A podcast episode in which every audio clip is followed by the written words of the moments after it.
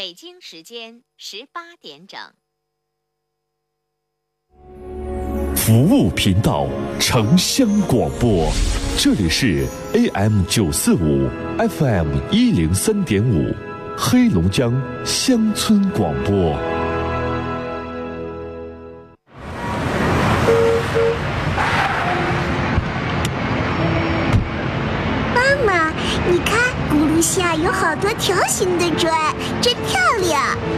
盲道，是专门给眼睛看不见的人走的。那咱们怎么把车停这儿呢？这从我做起，文明停车，让盲道能够真正帮忙。您正在收听的是《陈峰说》，陈峰主播，欢迎继续收听。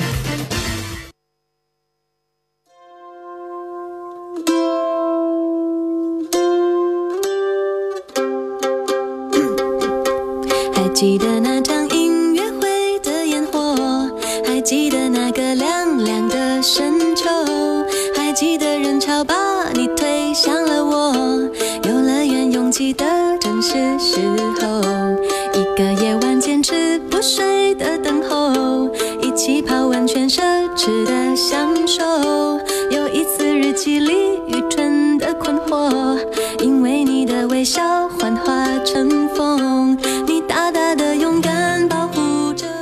好，这里是正在直播的陈峰说节目啊，我是主持人陈峰。每天晚上五点半，在下班路上，在这个时间当中，FM 一零三点五调频，一零三点五兆赫，AM 九四五中波，九四五千赫，黑龙江乡村广播，在我们的电波当中，陈峰在节目里听你讲述，帮你解答。记得电波里边，我们还有一个小屋，陈峰陪你聊天，听你讲，站在你的角度，像朋友一样的帮你面对你的生活问题。就是刚刚的那位先生倒了倒苦水，很多的听友也有很多的这个感触啊。我们这位听众的苦楚，他这么说：孩子高中厌学，你说到底该不该强硬的让他继续学呢？到底应不应该继续让他上大学，还是趁早让这孩子算了，学点手艺？矛盾呢？说实话，每个人到了不同的年龄段的时候，哎，烦恼的事就不一样。你像刚才那位先生，五十岁，孩子的事儿他都没提，啊，因为姐姐上周刚去世，啊，自己做了那么多，父母还埋怨他，还觉得他做的不够。而这位先生，挠头的是自己的孩子。每家的情况不一样啊。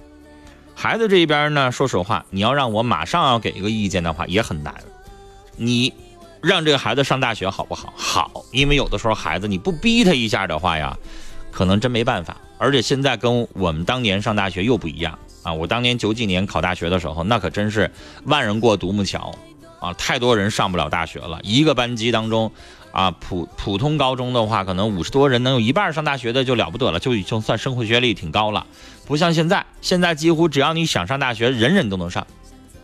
啊，民办院校也好，三表本科也好，基本上每个人只要你想上大学，只要你想拿一个文凭，基本上都能考上。但最终考完了出来，能不能够有用，能不能找一个好工作，真到有没有学到本事，这玩意儿就两说了。所以有很多人念了名牌大学，二幺幺的、九八五的，最后人家能考公务员、考国家事业编，呃，然后呢出人投递啊，考了很多的资格证，最后呢在很多领域做得很好，那是真爱学、有本事的孩子。但如果你家孩子干脆就不爱学习的话，我是想说，你看看他爱好什么。现在呢，你去上人才市场去看一圈啊，不像过去了，过去呢。大家都喜欢做白领，做办公室啊，觉得这样的工作相对来说，不像成天在外边，吹不着风，吹不着雨，然后呢，每天呢旱涝保收的工作比较稳定啊，很多人喜欢这样的。但是你现在去看人才招聘市场，比如说你就普普通通的在一个公司或者在一个单位做文员的话，基本工资也就两千到三千左右。我说的是哈尔滨这个城市的生活水平啊，也就是比如两千五、两千六、两千七、两千七百五、两千八，也就这两溜啊。除非你硕士研究生，可能你上来起点是三千，但是你去看看普通的蓝领工人，啊，比如说你看看招一个开挖掘机的、开钩机的、开塔吊的，起薪都是七八千块钱，还有那种专门的呃特种车辆的啊修理师傅啊，啊或者说是其他的有一些能够有技术的工种啊，比如说焊电焊工啊，很多行业高级技工那月收入都是七八千块钱起，有的一个月可以赚到一万。那跟这种普通的文员的收入真的是天差地别，而且有很多的岗位还很稀缺。所以，先生，如果孩子喜欢哪样，你也可以让他学。传统的男孩子学个厨师行不行？可以，一个月往少了说，厨师五六千块钱有了吧？而且你年纪越大，你的经验越高，你是不是走哪儿可能越吃香？走遍全世界，厨师都能找着工作，是不是？什么汽车修理啦，哦，我刚才说的特种车辆的这个驾驶啦，啊，或者说是其他的东西也可以啊。然后呢，如果你要非让他学习的话，那你看看现在比较稀缺的一些人才，新兴的一些行业，看看他有没有兴趣。比如说，现在你看看人才网上啊，全中国的人才网，包括有一些大学现在专门出了一个新的专业，很多人都没听说过。叫区块链人才的急缺，有一些大企已经布局了相应的区块链啊。这个我要用儿化音的话叫区块链，社区的区啊，一块两块的块儿，链就是链条的链。你可以百度一下什么意思啊？这个一句话很难解释清楚，是一种比较新兴的一种技术啊，急缺人才。它跟传统的学计算机、学金融又不一样。所以，如果考大学，让他去选择这种啊市场上比较稀缺的，收入就比较高。但如果不考大学，就像你刚才说的，学一个技术和技能，高职啊、大专呐、技校啊、职高啊，这些也都可以啊。来，我们接下来继续来接电话。二号线，你好。喂，你好，请问是陈老师吗？我是陈峰，您说。嗯，就之前咨询过一次问题，是咨询我和我老婆的。然后呢，上次呢时间有限，然后的话，我母亲的问题就没有来得及说。我姓郑，哎。啊，今天想聊点你母亲的事儿啊，你说。嗯。都是都是两个是我生命中最重要的两个女人嘛，是吧？都得关注一下。嗯。你说。嗯嗯嗯嗯。呃，我母亲这个情况呢是，呃。概括一下，就是感觉像农村人嘛，就我也是农村的嘛，就有点穷怕了。穷怕了，那个表现是什么呢？嗯，造成的后果是他第一，他现在身体有很很多的病。啊，第二呢，那穷怕了之后呢，给他钱有的时候也不花。第三呢，有的时候自己还穷怕的时候，就会导致他，呃，乱想，然后呢，什么都乱想。然后告诉他不用担心，不用想，他还是担心，还是想。有的时候都。有的时候本来一件好事，我都不都不不愿不是不愿意，就有的时候，一件事情就本来是一件好事，他能想出一些问题出来，然后导致自己睡不着觉。就，然后还有就是他这个病的问题，当然了，咱这边只是一个解决咱自己想法那么一个节目。那个病我也是有的时候也真是力不从心了，因为确实治不好。病的事儿就别说了，我不是大夫。对对对，病的事儿找医院上找大夫去解决。啊，我们也有专门的这个龙江大医生啊、大养生家呀。我们乡村广播有这样的节目，你去找大夫去聊。我跟你说，你刚才说的这两点，一个说给他钱他不花，一个是没什么事儿的时候怕事儿。我想告诉你，这是这个阶段的岁数大的人的通病。你母亲是六零后吗？还是五零后？现在是，他是六几年出生的？呃，六九年，六九年出生。好，你知道，在我们这个年龄段的人，举个例子啊，比如说你家里边遇到了一些什么事情，然后你找到媒体，希望帮助你解决一下，这是不是好事儿？对对对。我母亲，她就会说不行，这要让人知道是我了，他报复我怎么办？他会这么想问题。我说那给你打马赛克，那不行，听着我声也不行啊。你明白吧？这就是老人。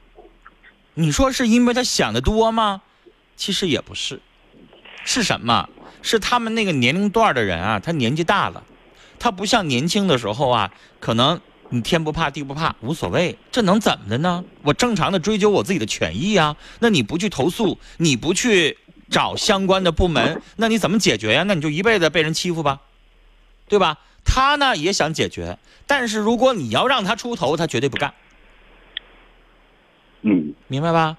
举个例子啊，我自己身上亲身遇到的，我们家啊住的这个小区，已经这个电梯里边登了六年的广告，这个已经有很多的小区相应的跟物业已经有过交涉。比如说你在电梯里边登广告，属于全体业主的利益啊，比如说广告费用应该怎么分配，对吧？然后呢，这个有业主找到我了，知道我是在媒体工作呀，说，哎，那个陈峰，你看你你你你是做这个行业的，你说话比我们，你能挑个头吗？或者怎么样哈？帮我们争取一下这个利益呗。这让我妈知道了，我妈马上就得说，那可不行啊，啊，你这玩意儿你在明里边啊，他们都能找着你啊，报复你咋整啊？我也没招，最后我也没有出头。最后呢，就是他们谁愿意挑头，反正我签字，我支持。但是你让我自己本本身去挑头去做这个事情，我一没有时间，二我妈也不让。所以小伙儿，你知道，你跟他们有的时候你就没有办法去交流这个东西，这是观念的东西。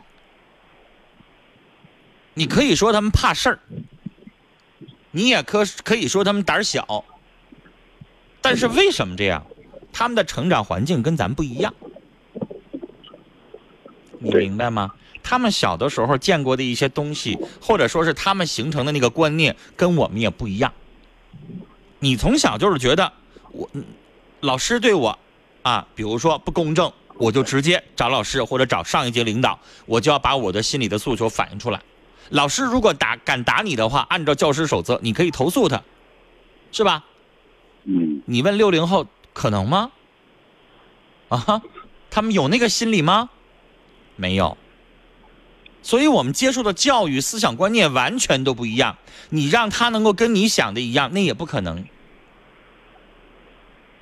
他们那个时候受的教育，我母亲是四十年代出生的人，他们那个时候受的教育那完全不一样。他那个时候从小到哪儿走都是，因为我妈妈是类似于像地主出身，她走到哪儿他都自己特别谨小慎微，你知道吗？嗯嗯就是生怕同学觉得我的阶级成分不好，然后被谁谁谁好像怎么样。他从小就是那样的性格。我父亲呢，就相对来说脾气要冲一点，因为他是贫农，啊，他走到哪儿就是成分正常啊，他走到哪儿哎又不一样，所以这个跟他从小的出身，跟他从小的经历，完全影响了他的观念，他处事的一些呃原则。所以我妈妈从小就做什么事情都可能这个不想出头，也不想挑刺儿，啊，就希望什么事情我都随大溜儿也好，什么事情反正我就这样就行。而且你知道中国人传统的就有那个封建的思想，叫枪打出头鸟，对吧？嗯，对是不是有这话？对，嗯，所以你改变不了他，他就那样的。这个已经都形成一辈子的人，五十多岁的人，你六几年的，现在五十多岁了，你改变不了。这是我要跟你说的第一。你刚才问了俩问题，二，钱的这个问题，几乎所有的中国父母都这样。如果你要给他钱，他肯定不花。我父母也这样，除非他们俩自己想花，他们俩报了一个什么旅行团，我去给他交钱，这可以。但如果你说你过年你给他包两千块钱红包，然后你说你去买点好吃的吧，他们不带买的，他们还是按照以前的那种方式，该怎么做还怎么做，肯定会这样。甚至他们可能就属于那种过去公交车有五毛的，然后有一块的，他就不带坐那一块的，他就坐那五毛的，肯定是这样的，因为他们节省一辈子了，所以他们不是穷怕了，是什么？是他们节省、存钱，老觉得钱应该用到刀刃上。就比如说我病了，那没办法，几万我也得花。但是其他的穿呐、吃啊、玩儿啊，他认为这些钱能不花就不花。所以你也改变不了。你能改变一个五十岁的人的观念吗？就像咱们最简单的，老人老吃剩饭，舍不得扔。你告诉他，你说妈，那你下一顿你还吃剩的，你这顿吃新的啊，你把那剩的直接扔了它，那他就得认为你败家。有的时候你跟他去去讲有一些观念的时候呢，他可能觉得好像你说的也有道理，但对不起，我还按照我原来的方式去做，很难能够彻底改变。其实不光这一方面、几方面，他根深蒂固的东西，想要去促成，呃，想过很多套路，然后呢，诱使他就是我觉得呀好一点，这总是我觉得呀、还是失败的。哎，就是什么呢？你过你的，他们过他们的，怎么得劲儿怎么来，你别改变他，他也别改变你。就像年轻人经常会说逼婚这个事情，经常就父母就说：“哎呀，你二十七了，你该结婚了。”年轻人会觉得早着呢，三十五再结都赶趟儿。但是他们不那么认为，哎，那不行啊，你没个女人照顾，那能行吗？他老想改变你，他老认为他的那个生活观念是对的，但是年轻人就不同意。为什么有逼婚这个词儿啊？几乎所有的年轻人都遇到，对吧？那不就是年轻人和老年人的生活想法不一样吗？年轻人会觉得丁克也挺好啊，为什么非要要孩子呢？对吧？那老年人想啊，你还不要孩子，那完了，你跟他能没有办法交流。所以我是想觉得有一些事情是什么呢？回到家了，啊，别老唠这种比较极端的事儿。你老试图改变他，然后他又试图改变你，何苦相互之间非得改变呢？他一辈子按照他那个模式来，他活他的，然后你按照你的新思想、新观念，你生活你的，谁也别改变谁，没那必要。有的时候，你想一想，孝顺是什么呢？孝顺是非得按照你那个方式让他生活吗？也不见得。孝顺有的时候也是顺。我节目当中遇到过一件事儿，嗯，特别简单啊，一位老先生从北京打来的电话，他跟我说：“陈峰，我黑龙江的，我现在来北京，但是在北京当地啊也能听到你节目。然后呢，我儿子在北京啊，最近这十年，这个他用了一个词儿发了，就是在北京老多套房子了，给我就给这老爷子，这老爷子六十多了，给我就买了两套别墅。我说是在北京郊区吗？不是。啊，他说在，他说在在 二三环，那我就明白了，那人家可能都不是说一千万两千万的了，人可能挣上亿了。一套别墅二三环多钱啊？不止一套。然后老爷子说吧，我原来在我忘了他在哪儿了啊，类似于什么讷河这样的农村。嗯，然后呢，他说，你看我原来在农村老家，你看我活六十多岁了。啊，我跟老伴儿在那块儿认识很多人啊，出门就遛弯儿，大家谁都知道，上这家串串门，上那家打个麻将很得劲儿。这北京是好啊，哪儿哪儿都好，这大房子也好，上下两层的别墅里边还有保姆，我们也不用干啥。但我咋就觉得憋屈呢？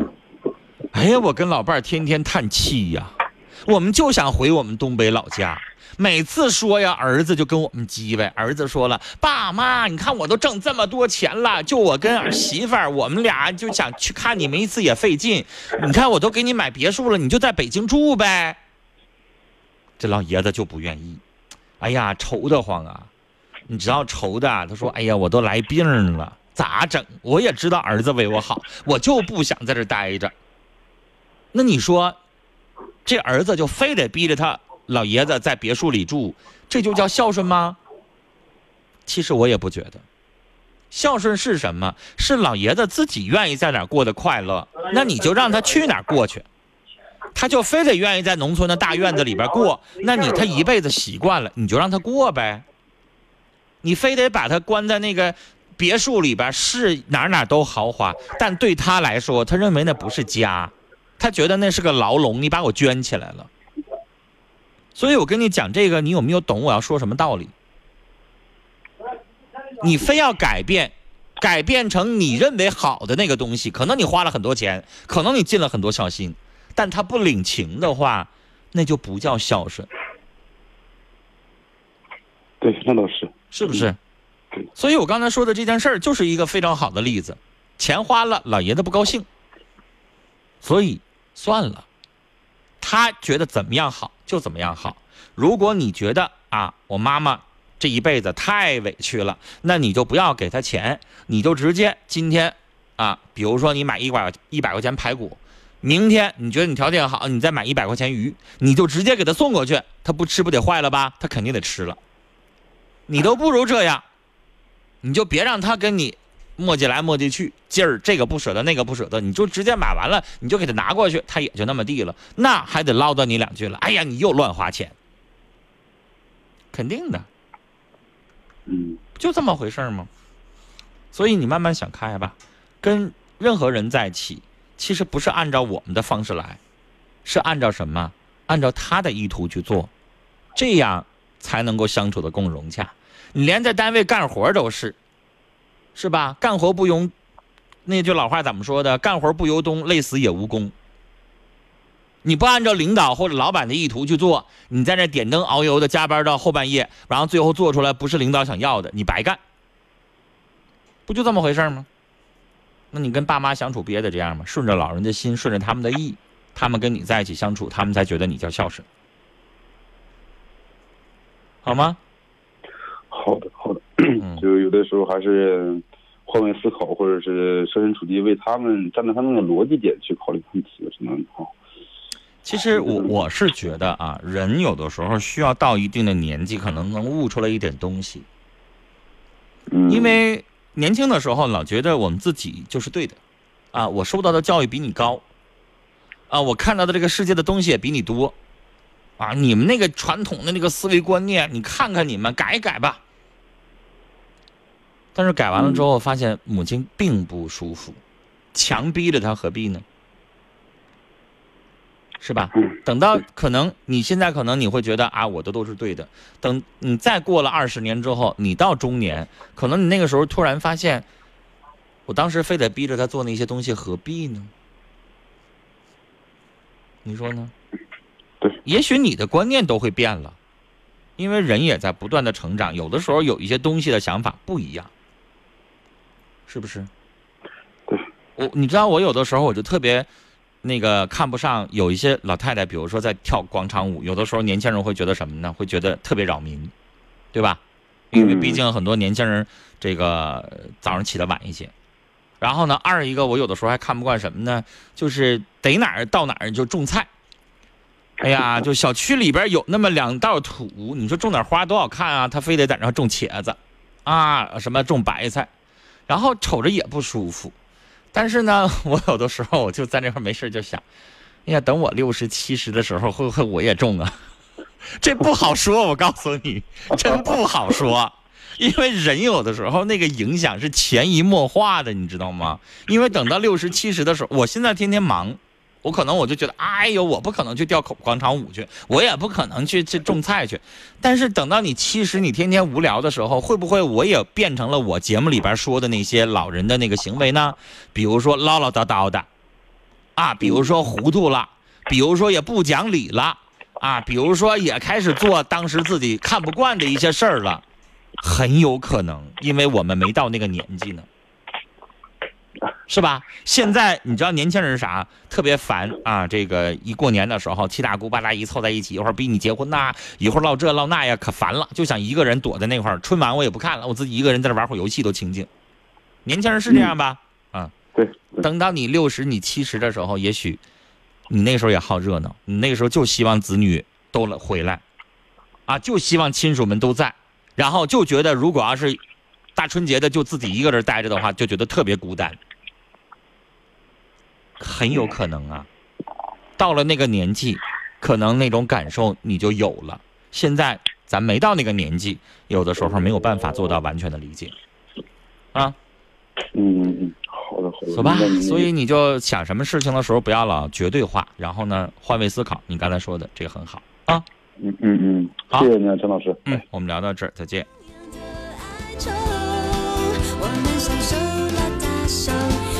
我刚才说完了这些话啊，其实有的时候真的会，长大了之后我就成了那个你，这是很有可能的。听友自由飞翔说了一段夸我的话，他说：“陈峰啊，你问题分析比较客观，啊，良师益友。听节目这么多年了，以前你直播快三小时，下班都已经零点以后了，这么多年辛苦啦，你是我的男神，呵 呵谢谢你，也感谢我们的听友一路支持。听友勇敢的心说，我会把所有不愉快的都写进我的日记里。哎，这也是一个很好的习惯啊！现在很多人很少会写日记了，甚至很多人都很少会写字儿了。听我毛毛说，刚才那小伙子妈妈已经被保健品洗脑了。哎，这个也是，因为推销保健品的很多的那些推销员呐，哎呀，可会说话了，又妈又爸的叫着，动不动过节，呃，生日还给送个小礼物啥的，比子女都贴心，确实是会让有一些老人被洗脑。好，希望大家有时间的情况下啊，别光听，没事打电话，多参与，我们多交流。好，今天的节目到这儿就结束了，感谢您的收听。每天晚上五点半到六点半，陈峰说节目的直播时间，欢迎您随时来参与。呃，节目结束以后，如果您想听我们节目录音的话，手机下载软件蜻蜓 FM 或者喜马拉雅 FM，在里边直接搜索“陈峰说”，可以听到我们节目的录音。关注我们的微信公众号“听陈峰说”，里边有菜单，一键点击也可以听到我们节目的直播和录音。这种方式呢，适合于啊，在当地你说你用收音机怎么也找不到我们的节目，那你就用手机啊，现在有收音机软件了，在手机上。不管你在全世界任何一个城市，只要你手机有信号，你就可以听得到。好了，听众朋友，今天的节目到这儿就结束了，感谢您的收听。明晚的五点半，欢迎您继续关注我们的节目啊。周日呢是征婚交友的服务板块，周日的时候也欢迎您打电话继续来参与。听众朋友，再见。雷锋壮秧真是棒，足肥足要强酸壮，抵抗病害真像样，盘根壮苗长势旺。育好苗选雷锋，啊，行行了，都都知道了。呃，种水稻选选雷锋吧？阿里农荣誉出品。雷锋壮秧真是膀，足肥足要强酸壮，抵抗病老伴儿啊，你快来听听这戏匣子里说的雷锋啥？雷锋啥？雷锋牌水稻壮秧剂，咱家用的就是它。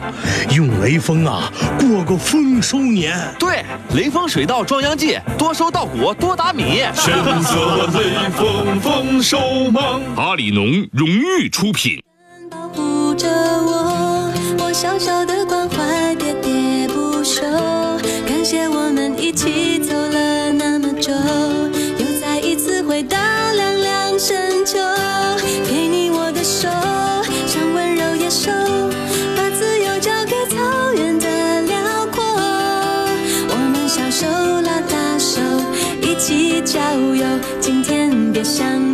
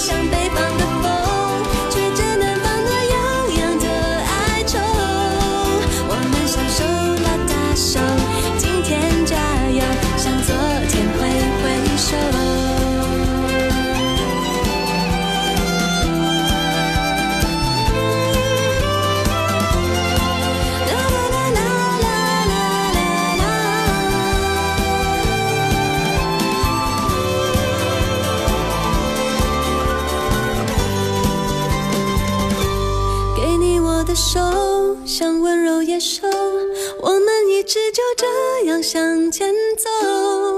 我们小，手拉大手，一起郊游。今天别想太多。我啦啦啦啦，像北方的风，吹着南方暖洋洋的哀愁。实惠的价格，